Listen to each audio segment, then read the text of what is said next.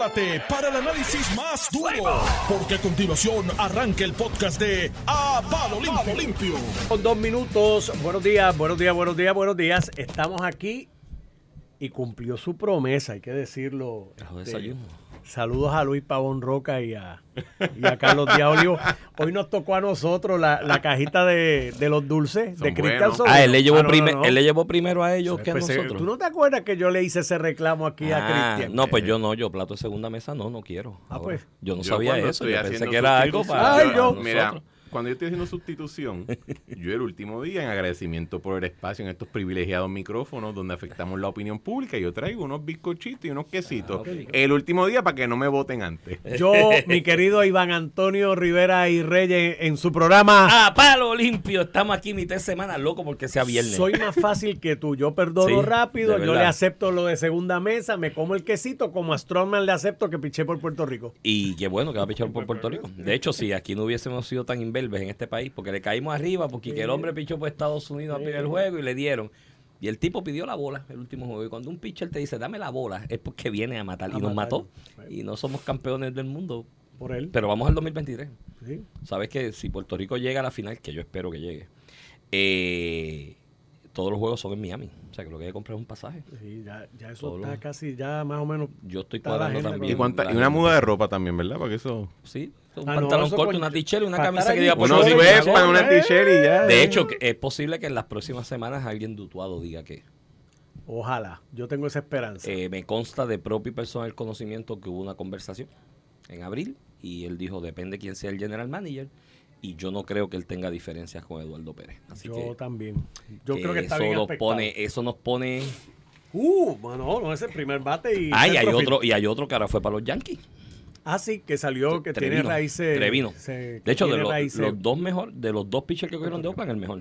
Para mí es el, el mejor de Sí, que son noticias agradables para Puerto Rico. Bueno, Sí. chicos, los ¿Nos vamos a pintar el pelo rubio? Sí, a, a la, a la menor provocación. Sí, señor. Yo también. Todo el país lo hizo. Me veía, ¿no? pero yo, soy Yo no me feo de por- pinté el pelo. ¿Tú no rubio. Yo me lo pinté No. rubio. Yo soy feo por naturaleza y en de aquella rubio no época me yo queda. tenía pelo, pues me lo pude pintar. Ahora tengo menos pelo, pero me lo pinto igual. No, no, No, no. pero, pa- pero yo, yo me veo horrible de rubio. Yo- yo pero me voy a ver ridículo. te veía simpático. Dijeron que se parecía a Pablo Mármol. Mira qué malo. Siempre habían buenos amigos que hacían esas Pa- comparaciones. para jorobar en esta isla sobra. Mira, hay un montón de temas. ¿sabes tú? Sí, Nos muchacho. vemos, Mira, escucho. hay un montón. ¿Y de cuándo acá uno lleva la fecha de nacimiento en el pecho? Yo, que soy orgulloso. Soy vintage. Mira, eh, muchos temas hermano. hoy. eh, Tenemos te- varios temas hoy. Hay uno que se nos ha quedado en el tintero que podemos ¿Cuál? arrancar por él y lo combinamos con otro que sale en el periódico El Vocero, que es que hemos notado una baja en la gasolina, en el precio de la Ah, gasolina sí, en la sí, bomba, sí. bastante Di- sin duda. y razonable. Y De lo hecho, bueno, y lo bueno es que sabemos a quién hay que darle las gracias, con iba. nombre y apellido. A eso iba, mira, Iliana. Me- No, No, no, eso se lo lleve. eh, para todo el mundo. El, el, el- la, la baja, la bomba acercándose a los precios que estaba antes de incluso el asunto este de la guerra. Bueno, le faltan unos cuantos chavitos. Le faltan unos, pero no está lejos, lejos, lejos. Le falta No- un bajón de 20% todavía para poder Más o acercarse. menos, sí, Sí, pero sí. todavía no está. Yo va sé, bien, va bien yo- aspectado. Entonces, en el ticket de energía eléctrica, la comisión, la venerable comisión, negociado de La- energía. El negociado, la comisión, eso era la eh, cuestión de debate, ahora el negociado. El negociado de energía, es la misma vaina, pero. No, no, pero nosotros, mire, no, no, no es la misma vaina, déjame explicarte. Eso es como cuando le cambian al papel timbrado Estado Libre Asociado de Puerto Rico por, Por gobierno, de Puerto, Rico. Bueno, yo una vez escribí una columna eh, para uno un proyecto que tenía Metro que se llamaba alcalce.com. Mm. Yo escribí una columna y yo decía, y yo encontré bien curioso que en Nicaragua, eh, antes de lo que está ocurriendo ahora con Ortega, cuando se alternaban el poder, el, el, el, el evento similar era que le cambiaban el nombre al aeropuerto internacional. Y se llamaba Osandino, se llamaba eh, de otro apellido, y lo cambiaban. Y yo decía, mira, aquí siempre están pidiendo que si concertación social, una agenda por todo el pueblo. Y entonces digo, aquí no podemos ponernos de acuerdo ni, de- ni el color de azul de la bandera, ni del nombre del gobierno. el ¿Qué diablos vamos a el- tener el una nombre en el papel timbrado del Exacto. gobierno y se gastan millones de dólares se en eso ganan- cada cuatro y yo, años. y yo reseñaba que en el gobierno, o sea, uno veía este síndrome donde entre las primeras tres órdenes ejecutivas de un gobernador popular o PNP era el, el cambio de nombre y la orden. Era una orden a toda agencia gubernamental a desechar el papel que el papel decía timbrado. Libre Asociado Gobierno y Y yo cambiarlo. cuando- me acuerdo cuando yo hago el cambio, que no, que no entramos necesariamente en ese en esa ridícula, pero estaba, usamos el nombre de gobierno de Puerto Rico. eh, yo lo que le dije a todo el mundo, mira, no compren papel timbrado. Va, hoy en día el letterhead, está- uno lo pone con una imagen y se imprime con Se él. imprime con el no papel. gasten chavo en esta vaina. O sea, Además, era- gastaba el que tenía. o sea, pero, pero está, Pero pero, bueno. el, el negociado El negociado de energía. El negociado pues, de energía. bajó la luz en 2.75 centavos el kilovatio Sí. por hora. Eh, algunos reclaman que si hubiesen aprobado la cosa aquella de sacarle al fondo para bajar más, sería el, el bajón sería de 7 centavos más o menos, porque eran 4 y pico más 2.75. no creo que sería 7 centavos, pero sería Pero como 5 hay gente centavos, que sí. reclama eso. El asunto es que... Es más, nos devolverían dinero quizás. Mira, no, no llega tanto. No te no emociones, no, te emociones, que no, no, llega, no era para tanto. Eh, pues nada, bajan, bajan ambos renglones, obviamente consono con el con la tendencia que se está viendo a nivel global de una baja en el precio del, del crudo, del, del barril de petróleo, por razones Primero, hay liberación de, de ciertas áreas de incluso el petróleo ruso que estaban restringidas. Dijeron, espérate, espérate, las sanciones siguen, pero esta área, esta esquinita puede, puede sacar petróleo por ahí. Por un lado, eh, Estados Unidos llegó a algunos acuerdos con es- países exportadores eh, para aumentar En el Medio Oriente. en Medio Oriente para aumentar su producción eh, en esta coyuntura, que ellos en, en primera instancia dijeron, ah, porque esto es una realidad, cuando Biden llegó empezó a meterle leña a esa gente, y esa gente dijeron, ah, de verdad, pues yo Sí. te aguanto Bueno, con la una, producción. Una de las y- promesas de Biden, comentando en ese punto, era que iba a convertir a Saudi Arabia o Arabia Saudita en un paraya, ¿verdad? Que significa una figura exiliada, ostracizada, que no, no tiene reconocimiento en la comunidad. Eso y es. de momento estaba allí dándole la mano al, Sí, príncipe. Y, Sí, pero es que es- eso y fue en así. India, bien interesante el concepto que tú dices que se han soltado algunas de, la- de las sanciones. No es que se han soltado. No, no. Es que de momento India levanta la mano y dice, no, no, yo les puedo vender petróleo. Ah, qué bueno. ¿Y dónde tú lo estás sacando? Ah, se lo estoy comprando en Rusia, Rusia. y se lo vende a ustedes. se lo vendo a ustedes. Con un mero fee. Sí, eh, digo, y aparte de que las sanciones económicas hizo este tema por otro programa y eh, que se le impusieron a Rusia con motivo de esta invasión a Ucrania, pues a la larga valen hongo porque China sigue haciendo negocios con ellos a su usual, ¿no? Y, y pues No, pero las sanciones que le ha dado a Rusia... le ha dado duro, le ha dado duro, pero no se ha descalabrado al nivel que se esperaba. Está en una gran crisis económica Rusia, es una Sí. realidad. Todas las guerras tienen y eso como consecuencia, Y además estaban de en crisis antes de la guerra. Y, y- y todas las guerras tienen esa consecuencia y si eso le sumas unas sanciones tan severas como las que se le impuso en, en ciertos renglones, pero sobreviven, vamos a ponerlo así, sobreviven hasta el momento porque pues, si tú tienes 1.500 millones allí de clientes, pues, pues eh, eso te ayuda, te ayuda a mover al- alguito de cachito. El asunto es que Pero va bajando nada, el petróleo. nada de eso tuvo que ver con el bajón en la No, luz a eso ni en el voy, petróleo a en voy, Puerto Rico. Nada de eso voy. tenía que Yo- ver. esto- Era una sola persona. La luz bajó gracias a una sola persona. Con nombre y apellido. ¿Quién es? Julio Figueroa Jaramillo, que Ay, puso un post el domingo, que yo lo retuiteé. Ángel Figueroa dijo- Jaramillo. Ángel Figueroa. Yo pues, digo Julio Figueroa Jaramillo. Bueno, o sea, alguien- conozco a un Julio Figueroa. En algún momento, en el fin de semana, el domingo, en horas de la tarde, cuando se anunció esta baja en el precio del kilovatio por hora de energía eléctrica, él se atribuyó eh, esa baja poniendo un post diciendo, ves, que marchamos la semana pasada y fuimos 350 personas allí, mira cómo bajamos la luz. Y yo dije en el eh, re- retuiteando el post y de contra, gracias por esa gran gesta, chequeate a ver si el mes que viene haces una marcha para que nos bajen el IBU de 12 a 7% y a ver si de vez con Boyao, como tiene que ver con el mismo tema, nos eliminan el bendito impuesto al inventario que incrementa el Bueno, costo de la no- canasta no básica de No servicio. pidan mucho porque la última vez que eh, uniones en Puerto Rico marcharon en relación al. IBU, subi- era para subirlo. Así que ojo con pedirle que marchen, que terminamos entonces bien esbaratados No, pero es por de hacerle, sugerencias no, pero es, creativas. es cuestión de hacerle los bullets bien de, la, de los Sí. estribillos con la pandereta. Claro. Es que, en mira, en Puerto Rico, y, y no, tu chiste yo lo aprecié muchísimo en Twitter. Otra y, gente y no. más aprecié la reacción de alguna gente. Hubo una, hubo una, hubo una persona que, escribió, Iván, recuerdo cuando era una persona seria. Ah, sí. Y yo le conté, yo le quería contestar, lo conociste en Kindle, porque el que yo conozco siempre ha sido este. Pero a- a- en Puerto Rico, y no lo quiero particularizar con Jaramillo, ahí lo que yo le digo el fenómeno del faraón. Y es que en Puerto Rico, en, en el, la- en el egipcio antiguo, ¿verdad? El faraón era considerado Dios en la tierra, ¿verdad? Era, era la manifestación del dios Horus. y, de, y, el, y el hijo de Osiro y toda esa vaina.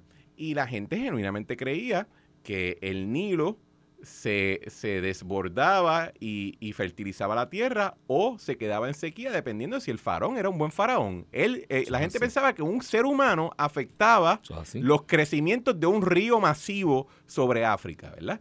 Y entonces, pues de la misma manera que decían, oye, el faraón parece que está desquiciado porque el, el Nilo no se, no, no sube. Eh, aquí en Puerto Rico nosotros creemos a veces que los gobernadores, Todo que los de presidentes de las uniones, que los alcaldes, que los legisladores son como un tipo de faraón que tiene poder sobre mar y tierra. Y eso no es realidad. Muchas de las cosas que nosotros, te- eh, muchos de los asuntos que, que nosotros atendemos al día a día nuestra vida ciudadana no tienen nada que ver con la acción de X o Y político. Y cuando sí tiene que ver, la- esas son las que ignoramos muchas Y- veces. y no, pero entonces el otro acercamiento es el, el- el que te quería tocar en cuanto a estos dos temas, la baja de la gasolina y, de- y del costo del kilovatio por hora. Es el acercamiento mediático al respecto. Los medios de comunicación formales en Puerto Rico y algunos informales, no, ni los voy a mencionar porque son tiran piedra y pues como... cuando tú- Pobrecito. Cuando tú le dices, mira, hay un periodista tirando piedra eh, de manera difamatoria, te dicen, no, es que no es periodista, es relacionista público. Y después cuando, y momento- y cuando le envían la cartita legal, dice, ¿cómo tú te atreves a atacar a un Dime, periodista? dime, dime qué es, ¿sabes? Porque no sé, me tienes confundido, no sé qué hacer. No sé Dímelo cómo- es. Dime cómo me quejo. El asunto es que, que el acercamiento al tema es Luma aumenta la luz. Cuando Claro. el aumento de los cuatro centavos y demás. Luma es la que dice, mira, identifiqué aquí en las variables que estoy manejando una economía. A base de esa economía, negociado, bájame la luz. Ahora no es que Luma le pidió que al negociado que bajara la luz o Luma bajó la luz. Ahora es eh, el negociado de energía autoriza. Y la palabra Luma a la hora de la autorización del bajo, de la baja en el kilo, el costo del kilovatio por hora, pues no se menciona Luma en eso ni para Ni cerca. para. Entonces, y paréntesis, yo no estoy defendiendo a Luma, me importa un divino Luma, mañana la pueden volar en cantos y que se vaya y traigan otra, porque de hecho, creo que son bastante deficientes en muchas áreas. Han mejorado algunas, servicio al cliente, otras cosas, pero en otras son bastante deficientes, incluyendo la comunicación pública y la comunicación política, que tienen que mejorarla, porque si sabes que estás bajo el asedio de una gente que tiene una resistencia al cambio que se está dando enorme, tú tienes que venir con el cuchillo en los dientes a la hora de comunicar Y de tiene- manera y tiene- pública. y tienes que tener la- Paréntesis cerrado, por mí que se echaba Luma, y, y- pero el problema es que, si se, y es lo que yo he cuestionado aquí, que nadie me contesta. Ok, fuera Luma y la marcha fuera Luma y vaya a ser Luma. Ajá, se fue Luma mañana. ¿Y luego qué? Bueno, volviendo, volviendo a, la, la metáfora del faraón y los egipcios, ¿verdad?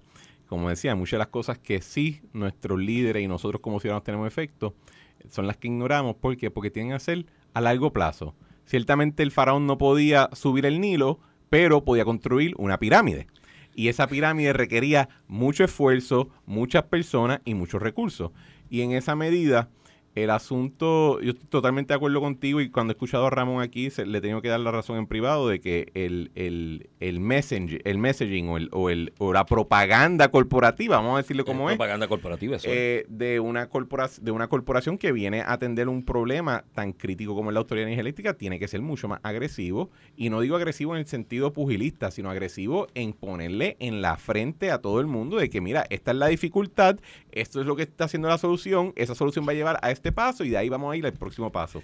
Y- Y en, en- a mí lo que me preocupa ahí entonces es que como todo el mundo se enfoca en Luma sube la luz, pero nadie habla de que alguien la pueda bajar, sino cuando baja es por, por obra y gracia del Espíritu Santo y el faraón egipcio que nos Gracias a gobierna. Jaramillo que marchó. Claro, y a Jaramillo que marchó, no vemos que el asunto con la Autoridad Eléctrica era una deficiencia gerencial que llevó a, y cuando digo gerencial estoy incluyendo la intervención política, que llevó a que fuera una autoridad que no invirtió en mantenimiento, no invirtió en, en preparación de una empleomanía, eh, no invertía en la seguridad de esa empleomanía, no invertía en proyectos que, que, que diversificaran las fuentes de energía.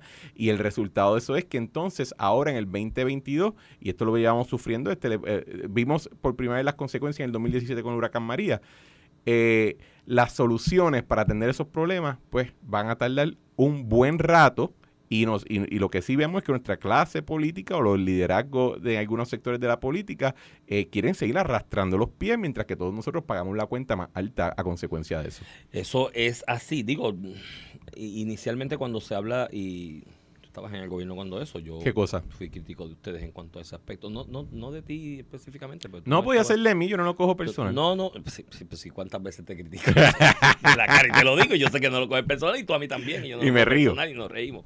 Eh, eh, en aquel momento que se está trabajando esta idea de cómo sacar de las manos del secuestro político eh, el asunto de la generación y distribución de energía en Puerto Rico, yo creo que el problema es que aquí mucho portavoz del gobierno en aquel momento le vendió a la gente la idea de que esto era, digo, no, no se la vendió así, pero de la forma en que hablaban, esto era, se hace el cambio y baja la luz. Eso no es y verdad. eso no iba a pasar. No, hubo pero gente eso. que lo dijo, pero, pero hubo gente que lo dijo. Yo te puedo decir, de hecho, en, el- hay en la rama política, los legisladores de ustedes, los penepos, muchachos, Ah, hablaban puedo- por ahí de, ah, hay que va a bajar". vide- hay y yo decía, videos- no me digas eso porque no, no va a bajar Hay videos automáticamente". míos todavía en algunas partes de, las de redes sociales que me decían, ¿y esto Pero- va a bajar la luz? Yo, esto no tiene nada que ver con bajar la eso- luz. Por eso te estoy diciendo que no era en el caso tuyo. Ah, bueno. Si hubiese sido tú, te lo decía. Claro, tú. claro. Pero no fuiste tú. Pero en la rama política de la ala legislativa específicamente tenías mucho. Ah, ahora sí que va a bajar. Y mira, no, yo decía, no va a bajar. O sea, esto- estos son procesos que conllevan tiempo. Lo que yo me conformo es que haya mejor servicio, que haya estabilidad, Consistencia. consistencia y que se renueve el sistema, que era obvio que después de. Mira, el sistema estaba ya maltrecho cuando María. María fue un huracán de unas proporciones inimaginables para nosotros en Puerto Rico. Yo creo que ya iba para los 100 años que no pasaba algo parecido eh, eh, por el Caribe. Ahora van a ser más frecuentes. Tengo alguien relacionado a mí, de hecho mi hija, que ese es su tema de, de- Ah, ¿verdad? de- de tesis doctoral. ¿Cuál? Eh, los huracanes. Es un, es un fenómeno que se da en los huracanes que divide el ojo, pero eso le Ah, ok, conlleva- una cuestión meteorológica. Meteorológica, sí. Esto es parte de, no sé por qué ya quiso estudiar física, pero, más- más quiso estudiar física Salió más inteligente que el cara, ¿verdad? a la maíz, eh, me imagino. El asunto es que el- en la, en, eh, esta, esto, eso va a ser más frecuente lo que pasó con María. Ahora, si no hubiese sido marido, hubiese sido un, huracán categoría 2, eh, Cristian, eh, el impacto adverso al sistema de distribución de energía eléctrica hubiese sido grande. No lo que vimos, que fue una cosa estrambótica, pero hubiese sido grande, porque ya estaba maltrecho. O sea, eran décadas de arrastrándose de eficiencia de mantenimiento eh, en esa área pues obviamente tenían la necesidad de reestructurarlo y renovarlo. ¿De dónde van a salir los chavos? Del americano, como dice el tío mío. Y tú estabas en el gobierno cuando eso. Yo no he visto un documento que lo diga así, pero algo me dice que el americano dijo, bueno, yo te doy los chavos, pero tienes que cambiarme la forma de ellos- administrar. te, te puedo decir cómo fue exactamente. ellos no necesariamente dijeron, primero que cuando ocurre el huracán María, y yo no estoy aquí cuestionando la dedicación de los de los de los empleados de la autoridad que Ah, estuvieron no, no, trepados no, ahí arriba. se y fajaron, se Y- fajaron. Y tengo que decir que hasta la, el, el- como en todos los huracanes. la se retroalimentación que yo recibía es que ellos mismos también coordinaban bien con los muchos contratistas del gobierno federal y eso. Pero No, con los de Whitefish en específicamente términos- coordinaban en- muy bien. En ellos términos de gerencia, la gerencia colapsó es en el sentido de coordinar con el resto del gobierno. ¿Y qué pasa? Cuando tú colapsas frente a toda agencia de seguridad y de infraestructura del gobierno federal, el mensaje llega a Washington. Y entonces, en la Autoridad de Energía Eléctrica, eh, en, con- en Washington, de lo único que había consenso en el tema de Puerto Rico es que la AEE hay que aniquilarla. O sea, eso era una cuestión demócrata, republicano, independiente, todo el mundo, no había excepción. Ellos entendían, yo no quiero que eso siga así. Ustedes me dicen cómo lo quieren. Y entonces habían varias propuestas que, que, que se sugerían, pero entre ellas ciertamente era la de, la de eh, hacer algún tipo de privatización.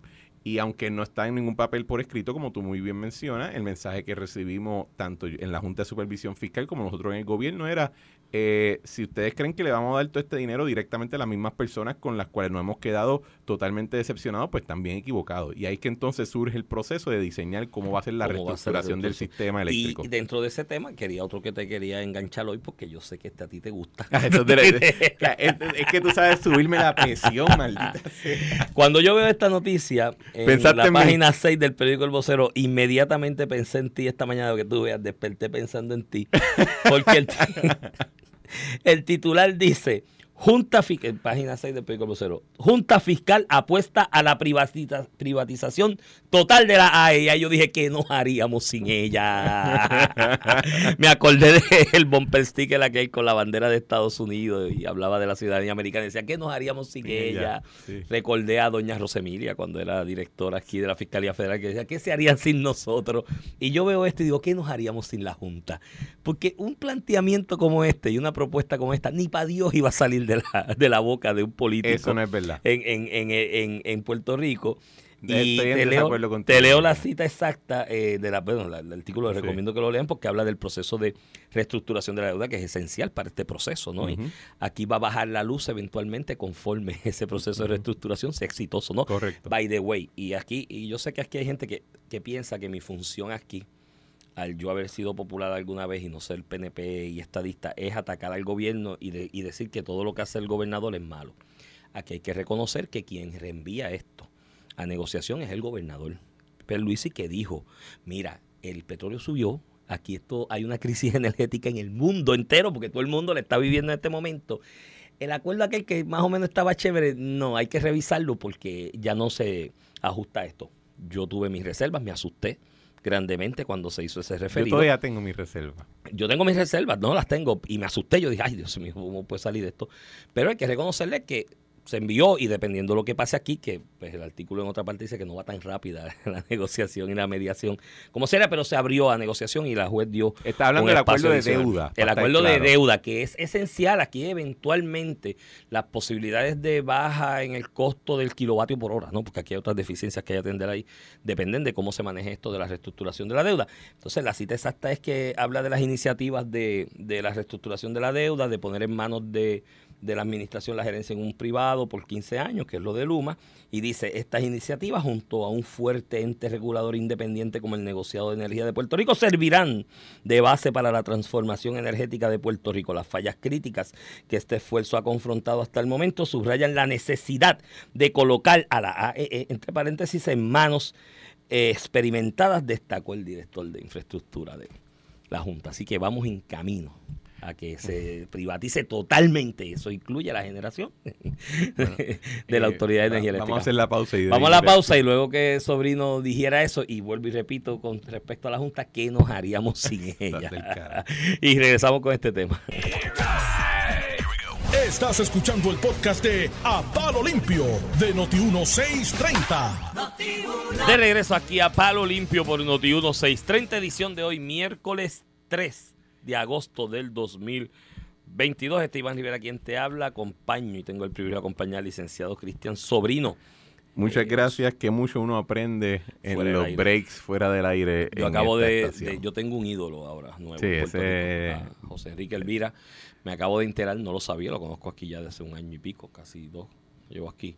Y me Tiene acabo nueve de enterar hijos. que tiene nueve hijos. Y 22 nietos. Este hombre hay que hacerle una estatua. Elon Musk es un bobolón comparado al Nueve hijos hace falta más hombres como Elvira en Puerto Rico porque hay un problema poblacional y, y que tenemos Sí, que, atacar. Ahí estaban los médicos. Digo, tenemos pendiente el tema de la Junta y te voy a dar el break de que te desahogues porque yo sé que debes estar reventándote por dentro luego de la expresión que yo hice.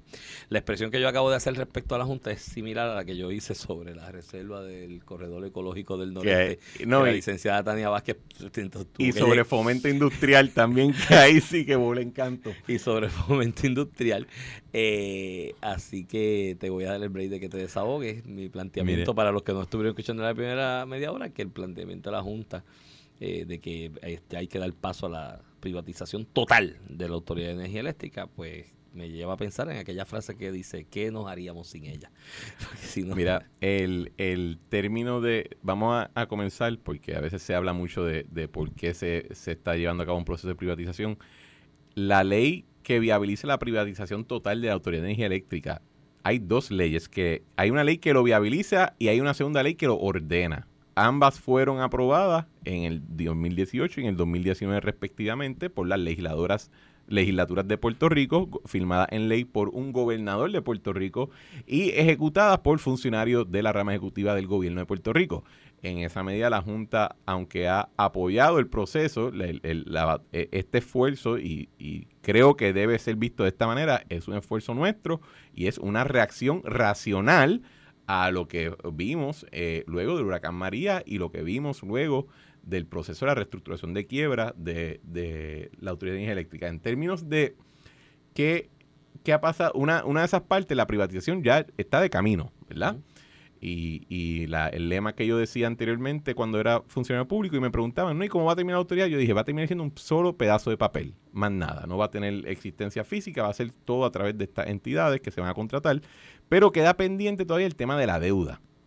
Y en el 2019 llegamos a un acuerdo de reestructuración eh, que con todos los bonistas y con todas las aseguradoras de bonos, que es el acuerdo que eh, tú comentaste que el gobernador Pedro Pierluisi mandó a cancelar una vez eh, se, se, dio- se, se dieron cuenta de que era in- eh, no era viable esperar que la, la legislatura actual aprobara una medida para viabilizar el acuerdo y cerrarlo.